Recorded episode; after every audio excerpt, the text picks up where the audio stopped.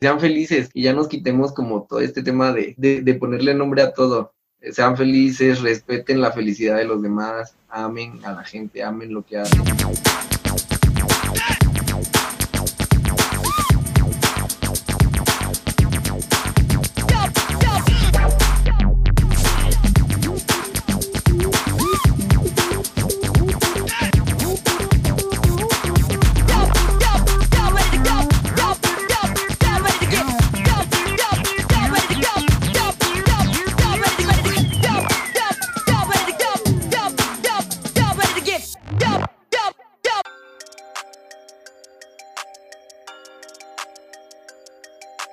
Las drag queens sin duda están presentes en la cultura popular actual.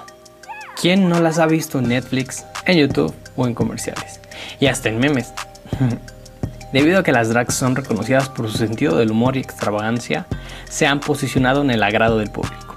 Tanto así que diversas series, donde son el punto principal, han obtenido un gran éxito. Tal es el caso de RuPaul's Drag Race. Y es que de verdad es todo un arte ya que implica la construcción de un personaje en todos sus sentidos y como cualquier tipo de arte, es expresión personal. Y en el drag, estas personas representan su propio lienzo. Cada una desarrolla una búsqueda personal de una nueva identidad. Básicamente es ser lo que quieres ser, no importa de dónde vengas o quién está detrás del personaje. Lo único que realmente importa es lo que se está creando. En este episodio tenemos el placer de contar con la presencia de Amitai Verdugo. Mushe, maquillador profesional y drag queen, todo un artista visual. Amitai Verdugo es su nombre y el de su personaje también, mismo que está inspirado por la riqueza cultural de su estado de origen, Oaxaca, en México. Lleva más de cuatro años perfeccionando el arte de ser drag queen, y en noviembre de 2019 fue elegida como reina de la vela de las auténticas intrépidas buscadoras del peligro en Juchitán por la comunidad Mushe. Además participó en el reality show Toma mi dinerita, llevado a cabo por los famosos youtubers Pepe y Teo. Así que sin más, hoy Amitai nos adentra un poco más en el fascinante y glamuroso mundo de las drag queens.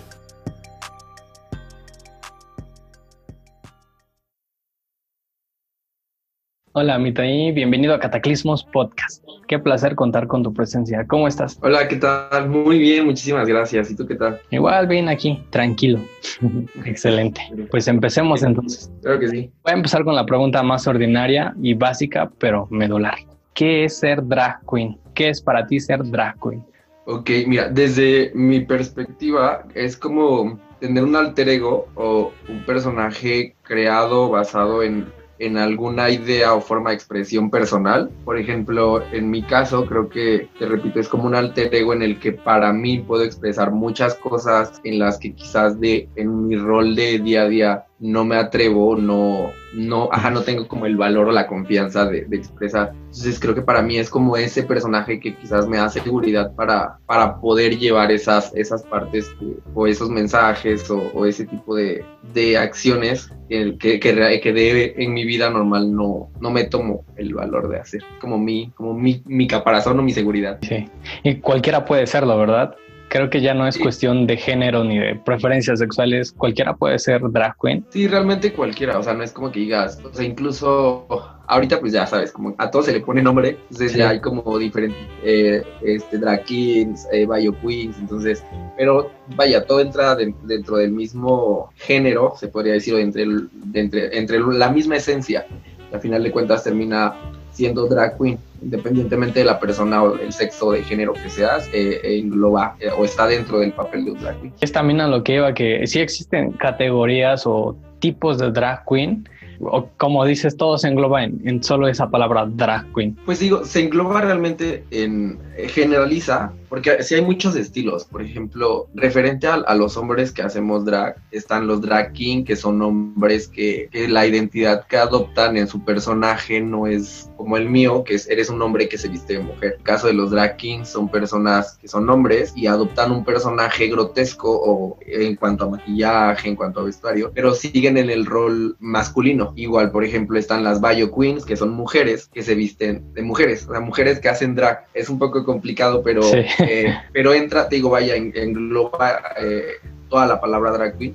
Y también dentro de este mismo hay diferentes estilos, o sea, hay drag queen comics, cómicas, hay, drag queen fishy, que son como las drag queens, como las, las de pasarela, las bonitas, hay infinidad, o sea, entonces ya son como muchos géneros, pero realmente todo esto abarca, como te decía al principio, dentro de, del drag queen. Yo realmente trato como de evitar ponerle como, nombre a todo. Yo prefiero como que sea todo general y decir, pues a final de cuentas hacemos drag y, y creo que la mayoría de los que hacemos lo vemos como ese punto que te digo, como un caparazón, un personaje en el que expresamos cosas que en un día a día no podemos. Y en tu caso, ¿cómo defines tu, tu estilo? ¿Qué inspira la construcción de tu personaje? Pues es que fíjate que el mío es como muy la, la, imagen que realmente ahorita tienes como un poco más a lo cultural. En, mi personaje está muy inspirado en la comunidad Mushe, yo soy de Oaxaca, entonces está muy, muy, muy inspirado en, en, esta comunidad y, y, digo, realmente no, no siento que sea, muchos me dicen o eh, me engloban como dentro del, del fishy, el drag como de pasarela, pero yo siento que no, o sea, yo desde, desde como yo lo vivo, siento que es un poquito, no sabría en qué categoría quizás meterlo, porque es un poquito más, más cultural, o sea, más como que, como querer ser alguien bonita o como querer proyectar algo eh, estéticamente perfecto, no, no, o sea, no es como mi intención, es más como algo englobado quizás a la, a la belleza de la mujer de mi estado, a la belleza de la cultura de mi estado, entonces en eso se basa más o menos mi, mi personaje. ¿Y cuándo fue tu primer acercamiento al mundo drag queen? ¿Cuándo dijiste, ah, caray, esto, esto me interesa? pues mira, la primera vez que yo, o sea, supe como tal que, eh, eh, de la cultura drag fue una vez que estaba en YouTube y me puse a ver una pasarela de un diseñador eh, de ropa interior, que dentro de esos runways sacaba a drag queens. Entonces me llamó mucho la atención una persona que es de complexión gordita, que se llama Vicky Box, que es una drag queen, si no me equivoco, es neoyorquina. Y me llamó mucho la atención como su estilo y dije, ah, caray, porque yo ya conocía el tema del travestismo, de hecho yo ya me había travestido en algún punto de mi vida, pero pues el drag es muy diferente, o sea, aunque te digo, entra dentro de esta parte que somos hombres que nos vestimos de mujeres, el tema o el la estética drag es un poco más llamativa. Entonces, cuando yo vi la estética de, de Vicky Box, dije, ah, caray, ¿esto qué es? O sea, era algo que no había visto y me llamó mucho la atención. Entonces, me metí a buscar videos de ella en YouTube y este, vi como que sus shows y todo eso y se me hizo como algo muy diferente a lo que yo había visto, a lo que estaba acostumbrado, porque en ese entonces en México no era, ahorita es el boom, pero estoy hablando de esto de hace seis años. Entonces, era muy poco conocido y fue eh, eso que me llevó quizás a después conocer RuPaul Drag Race y tener más referencias como el drag americano. Y ese fue como el primer contacto que yo tuve con, la cultura drag. Aunque ahorita ya es un poco más diferente porque, digo, cuando yo conocí el tema drag, el primer acercamiento pues era como una cultura muy a lo gringo, muy a, lo americano. Y ahorita el drag en México ya es completamente diferente. O sea, ya adoptó como un, estilo más, más mexicano, más, más a lo que somos, más latino. A que a lo gringo, pues. Y, justamente esto, ¿a qué crees que se deba la, la, popularidad y crecimiento en los últimos años de las drag queens en, en, México? Porque creo que al menos ya habíamos tenido un concepto de eso con Francis, que tenía un show en el Teatro Blanquita o con las hermanas Vampiro, igual como a finales de los 90. Pero en los últimos años, bueno, eh, creo que en este año justamente y el año pasado hemos visto este, este boom de, de, las drag queens? ¿A qué crees que se deba? Creo que quizás a que ha habido un poquito más de apertura en cuanto a las plataformas visuales que hay, o sea, tanto en eh, virtualmente en redes sociales, en, en, YouTube, por ejemplo, que ha sido una plataforma que ha dado la oportunidad en, en este en programas realizados ya en México. Entonces, quieras o no, eso ya comienza a llamarte y al hecho, eh, o el hecho de ya tener una proyección un poquito más amplia hace que llegue a más personas y más personas igual identifiquen o, se atraigan o se sientan identificados con, con todo este movimiento, con todo este, este, tema de, de la cultura drag creo que se debe más como al, a la apertura en, en medios. O sea, incluso he visto en algunas participaciones de algunas drag en televisión abierta. Entonces creo que eso, eso es algo que, que sí es muy importante y que ha dado quizás un paso más a que, a que haya un poco más de conocimiento o haya un poquito más de, de, apertura hacia la cultura drag en México. Tiene, lo que dices tienes mucha razón, de, de los medios de difusión ya son más abiertos, pues funciona muy bien. ¿Cuánto llevas? Como cuatro años, ¿no? En esto de ser drag queen. Ajá, o sea, como drag tal cual, pero cuatro años. Digo, porque yo empecé a hacer travestismo en sí comencé en un concurso de belleza a los 18 años, ahorita tengo 27. En el 2012 fue eso y ya, pues, o sea, yo estaba como en, como en este tema del travestismo y un amiguito que tengo que es como muy cercano me invitó a hacer show de imitación. Entonces, después de como el travestismo empecé a hacer imitación, pero digo, cuando yo conocí como todo el tema drag, dije, ay caray, esto, esto como que me llama, entonces fue como ahí que empecé a hacerlo. Es como drag queen. Uh, sí, cuatro años, cuatro años y medio más o menos. De hecho, aquí en Oaxaca no era, ah, era muy como mal visto, porque si acaso éramos, hay muchas showceras o hay muchas personas que se dedican al tema de la imitación, del, show travesti, pero drags o, personas que hacíamos drag solamente éramos como dos o tres, entonces sí era así como, ¿y eso qué rollo? O sea, sí, era como, ¿qué, onda con estas locas? Pero te digo, gracias a, quizás que ha habido un poquito más de difusión, difusión perdón, en, los medios, la gente en, muchos estados de la República ha conocido y, y se ha abierto a, este tema.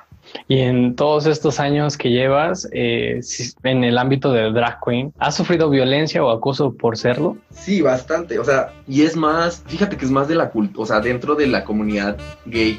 Sí. O sea, realmente que, que, que, por fuera, te voy a decir algo, y, o sea, desde mi vivencia, la gente allá afuera o, la gente que no pertenece a la comunidad gay, de por sí hay mucha gente que, que obviamente te tacha, ¿no? Y que te dice maricón o no sé, o sea, aunque no seas vestida, aunque seas vestida, mucha gente te insulta. Pero dentro de la comunidad ha habido, siento que, que es un poco más difícil porque le buscamos nombre a todo. Entonces hacemos como género de, de todo, de que la vestida, la, o sea, hasta en roles sexuales.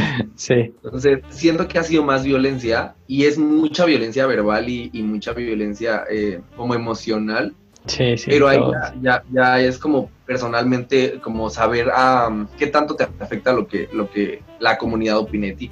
Y lo peor del caso es que es gente que consume drag, o sea, gente que, que va a los antros, que ve tus shows, que esto, y, y aunque aunque o aunque muchas veces eh, dicen que no o sea que no hacen como como una violencia sí sí la hacen. O sea porque te digo hay veces que es verbal que es emocional o que es eh, no necesariamente física. Entonces creo que, que sí. O sea en mi caso sí sí ha habido. Incluso en el último proyecto que estuve, que fue en Toma Minerita, ahí sí hubo como un, un, rollo muy, muy fuerte, porque la gente estaba bien intensa y sí era así de... Una vez me preguntaron en una entrevista, pero fue, ¿qué fue lo que como que más te dolió? Y le digo, o sea, me mandaban mensajes privados que decían así de, güey, hiciste la verga, así que mátate.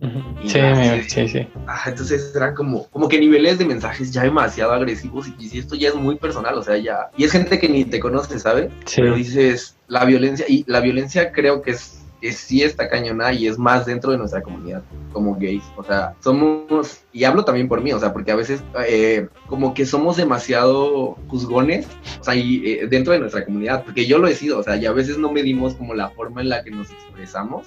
Sí, sí. Creo que llega un poco más violento eso, o sea, la palabra o ah, todo el tema verbal que incluso la, que el tema físico. Pues sí, sí me ha tocado ese, ese rollo. ¿Y cómo lidias con todo?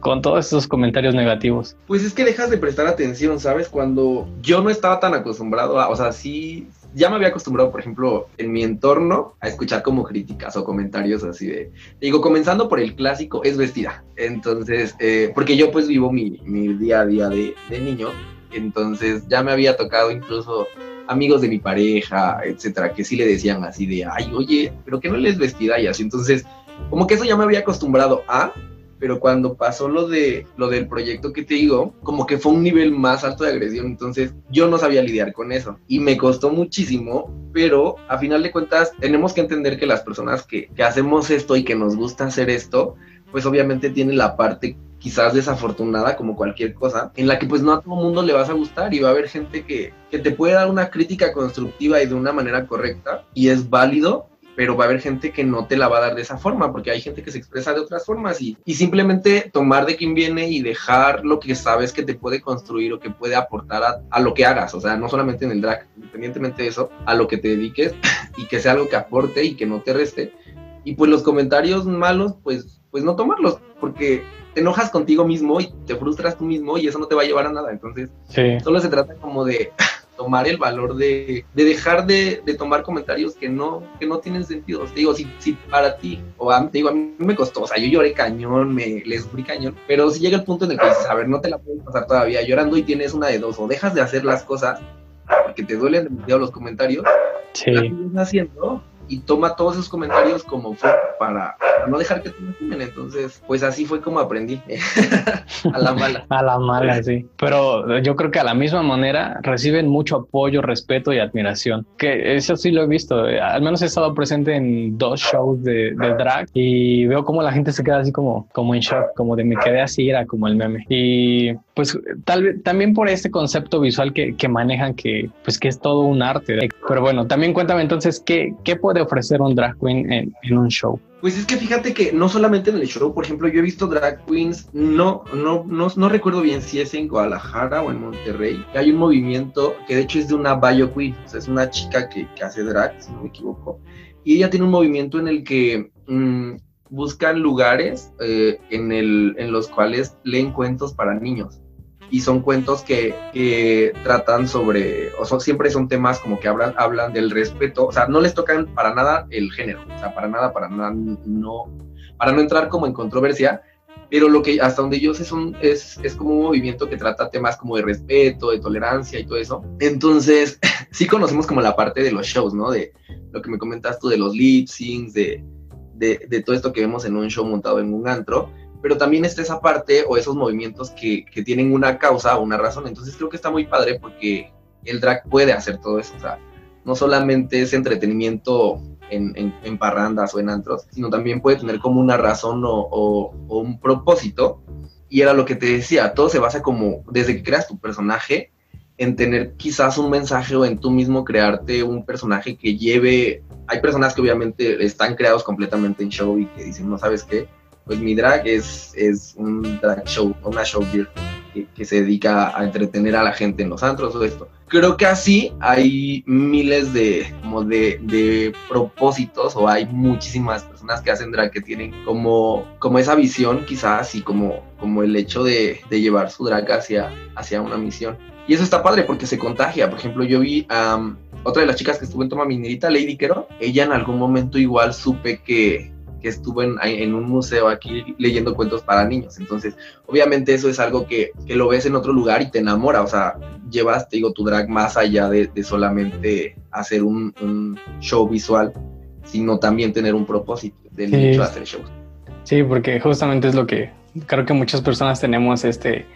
Eh, esta idea de que solo se dedican a, a, los shows, pero sí es más versátil lo que pueden hacer, ¿no? Sí. ¿Y eh, cuál ha sido tu mejor experiencia siendo drag queen? Ah, pues hasta ahorita, o sea, creo que la, que me ha dejado como más enseñanzas y, ha sido algo muy padre fue Toma Minerita, pero también hace un, en noviembre de, del 2019, la comunidad eh, de, aquí de Juchitán, de Oaxaca, me eligió como su portavoz y reina. Entonces, han sido las dos experiencias más bonitas que he tenido. Una, por, digo, Toma Minerita por la proyección que ha tenido y por las lecciones que me ha dejado, pero en el tema de, de lo que te digo de, de, los mushes, para mí es algo muy valioso porque es algo muy cultural y es algo de lo, de lo que yo siempre me he como enorgullecido y me ha enamorado mucho. Entonces ya como, como tener quizás esa, o poder ser portavoz eh, de ellos, eh, es algo que a mí me, me ha, ha sido un parteaguas en mi vida y me ha dado muchísimas oportunidades y, y ha cambiado como muchas expectativas de la gente y también de parte mía, o sea, hacia, hacia donde yo me quería dirigir con,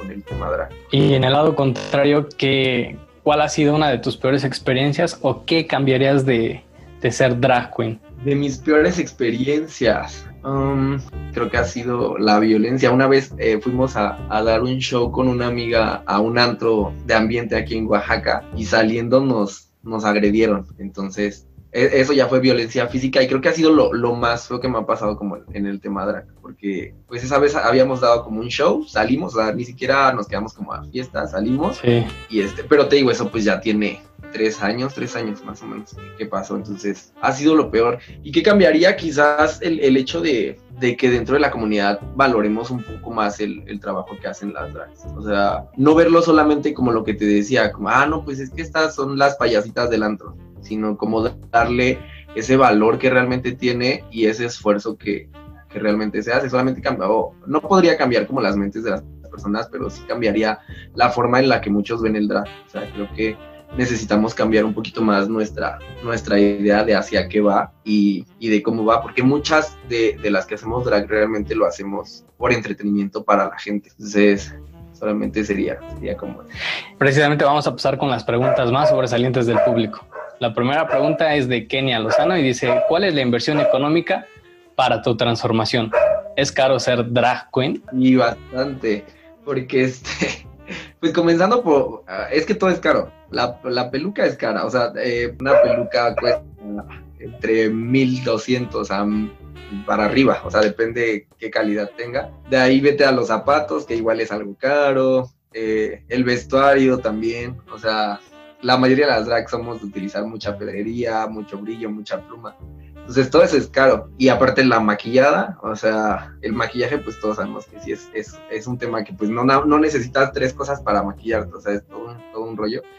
Y a eso súmale que si no te sabes maquillar, pues o te metes a un curso o practicas y practicas. Y deja todo eso, o sea, eso es como en el tema material pero el tiempo que invertimos para hacer eh, la transformación es bastante. Entonces sí es, sí es como de, mm, el tiempo, el dinero, todo eso es, está muy cañón. O sea, creo que si tú me dices, oye, ¿cómo cuánto te llevaría si quiero hacer un drag? No sé, yo le calculo unos 6 mil pesos para la primera vez que te quieras hacer un drag, porque sí es muy caro, es muy caro. No, pues sí, no manches, sí está súper carito, ¿eh? Pero sí. Pues sí vale la pena, ¿no? La siguiente es, ¿se puede vivir de ser drag queen? Sí, eh, sí, yo creo que sí, tiene que ver mucho igual en el lugar en el que estés. A mí me encantaría, o sea, dedicarme de 100% al drag. De hecho, es como uno de los, de los sueños guajiros de mí, vivir del drag. Bueno, no vivir del drag, porque se escucha eso, es como aprovechar el drag para vivir. Pero, o sea, dedicarme a esto, y porque es algo que amo hacer y, y que es como, de hecho, es como lo que más amo hacer, creo. Eh, entonces, este, creo que sí se puede vivir, pero depende mucho el, lugar en el que residas. O sea, porque hay lugares en los que quizás todavía no hay, no hay lugares quizás en los que tengas como esa plataforma para, para hacerlo. En, por ejemplo, en Oaxaca, si acaso tenemos tres o cuatro lugares gays y de esos tres o cuatro solamente dos lugares eh, he visto yo el, eh, el, tema del show, de imitación y del drag y realmente no es bien pagado. O sea, es algo que no, no es, no, monetariamente no es. Eh, eh, por ejemplo, a mí me han ofrecido dar, o sea, dar show y conozco a muchas personas de aquí de Oaxaca que incluso dan show gratis por, quizás por dar a conocer su trabajo, quizás por, esto. Entonces, en lugares como, como Oaxaca no es, no es redituable. Entonces, aquí ahorita creo que no se podría vivir de eso pero en lugares como Monterrey, como Ciudad de México, Guadalajara, yo creo que sí es más rentable. La siguiente es en cuando lo que comentabas del tiempo. Gerardo López y Brandon Domínguez preguntan, ¿qué tiempo? Es decir, ¿cuántas horas para maquillarte y transformarte? ¿Y lo haces solo? sí, yo, fíjate que yo, yo me dedico al tema del maquillaje, yo soy maquillista, pues ahí ya no le batallo, pero sí es bastante tiempo. En donde batallo a veces es cuando me cambio, porque pues una drag queen utiliza relleno, se pone medias, entonces a veces batallas ya con, el maquillaje y todo eso para, para hacerte, para ponerte la ropa y todo eso. Pero sí, casi siempre lo hago yo solo y me llevo, creo que así completo, tres horas, tres horas y media. Sí, es bastante tiempo. ¿Qué sigue para ti, Amitai? ¿Cuáles son tus planes y en dónde te vamos a estar viendo? Pues por ahora estaré en casa. Pero, este, pues fíjate que ya, o sea, ya quiero que pase el tema de, de la cuarentena, porque sí tengo, tengo por ahí algunas invitaciones para, para estados que no conozco y para lugares, entonces pues creo que sí eso, quizás aprovechar la proyección que dejó Toma Minerita e irse abriendo paso. Y por qué no posteriormente buscar alguna plataforma que, que, que se preste también para, para hacer difusión de tu, de tu drag. Por ejemplo, a mí me encantaría estar en temas o en proyectos como La Más Draga, como esto. Entonces, pero obviamente creo que para eso hay que primero tomar un poco más de experiencia, experiencia y abrirte paso. Entonces, creo que viene eso, o sea, aprovechar quizás la, las cosas buenas que, que, me dejó el proyecto en el que estuve y irme abriendo camino hasta, hasta llegar a eso. Y, y tampoco es como mi límite, o sea, si en algún momento se llega a dar lo de la más draga, creo que está padrísimo porque ya después de eso puedes llevar como un mensaje a, a los diferentes, ya con, como con esa proyección puedes ya llevar tu mensaje a muchos más lugares y quizás aún no puedes llegar. Buenísimo. Esas fueron las preguntas de la gente. ahora vamos con las preguntas de quién quiere ser millonario. No hay respuestas buenas ni malas. Tú decides si son cortas o largas. Así que empecemos. La primera, eh, ¿en qué estás muy interesado estos días? ¿Qué es algo que, que, busques últimamente o que veas? Creo que ahora estoy como en mucho tema como del drag, pero como, o sea, realmente, por ejemplo, me meto a redes sociales y me pongo a ver como cosas de, de drag, pero como, como muy diferente a lo que eh, hemos estado viendo. Entonces es algo que me ha llamado mucho la atención y quizás eh, como inspirar mucho o, hacer una fusión. Eh, o sea, me he roto como mucho la cabeza en estar diciendo, ¿cómo puedo llevar esto que, que, veo que me gusta y que me llama mucho la atención, pero fusionado quizás con algún tema cultural que es lo que yo quiero dar? Entonces ha sido como lo que ahorita lo que más quizás ha estado en mi cabeza pensando. El siguiente, ¿cuál fue la última canción que escuchaste desde tu celular? La última canción, ah, ya Daniela Espaya. Creo que fue Me Voy, ajá, justo hace rato antes ah, de empezar. Está ah, buenísima esa. Sí. ¿Qué libro, serie, documental o película ha marcado tu vida? ¿Qué libro, serie o documental? Pues fíjate que en series te podría decir que, no sé si, creo que se volvió muy comercial, pero Pose es una serie que a mí me marcó bastante en, como en, la idea de, porque hace mucha referencia al tema drag, entonces, digo, teníamos como una idea, o yo tenía una idea del drag quizás muy a lo gringo, y después empecé a tomar un, el, tema del drag mexicano, pero quizás la serie me llevó a, a ver como el drag un poquito, sin que sea comercializado, ¿sabes? O sea, sin verlo de una forma como negocio sino, sino cómo, era verlo con, con amor realmente y, y, porque es algo que te hace feliz y te gusta. Entonces ha sido como de, las cosas que ha cambiado mucho mi vida. Y en libros, mi favorito es El Principito, igual aunque es muy comercial, es un libro que me parece maravilloso, tienen que leer en algún momento que esté en la primaria. Eh, ¿A quién admiras? ¿A quién admiro? Eh, en alguna en algo en especial, en alguna rama o mm, en general lo primero, el primero que se te, la primera persona que se te venga a la mente que digas, ah, sí, a esta persona. A quien admiro, Ay, a los muches, a, a, los muches de, de, mucho tiempo en mi estado, a Pelina Valdivieso, Cazorla, personas que, que, han trabajado mucho en, en sus pueblos, en, en sus municipios. Por, por ir abriéndose paso y por ganarse un respeto y una tolerancia porque en, las poblaciones es más difícil. Entonces son personas que yo admiro mucho por el y por, por el valor, o sea, por, por tener las agallas de, de por el simplemente de, de, de ser aceptados y, de seguir haciendo lo que te hace feliz, pues luchar contra eso desde hace muchos años.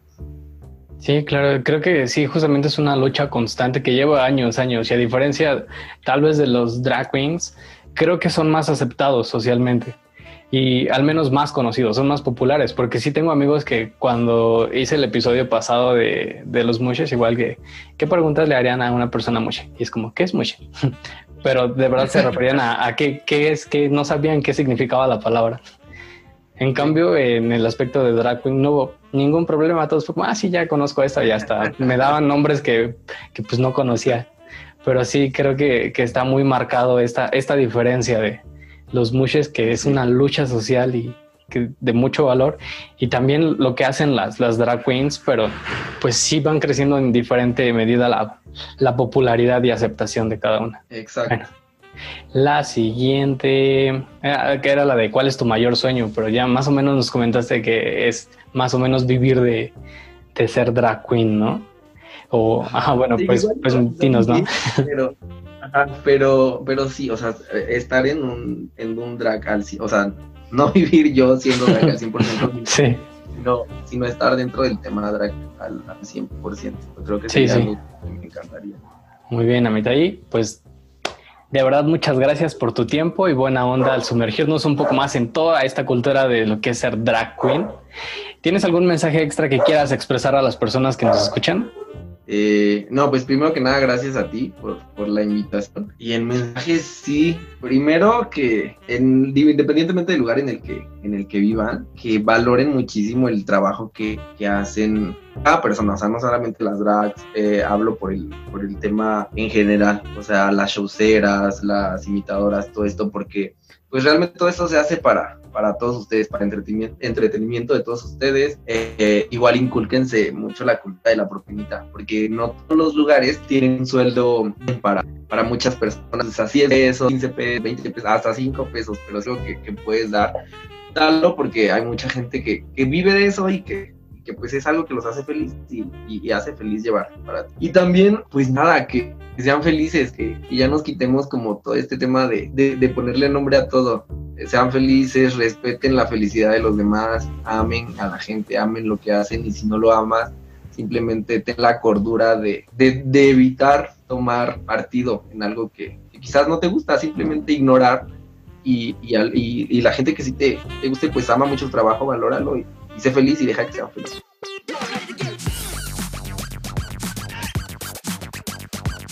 ¿Qué tal amigos? Hemos llegado al final de este episodio.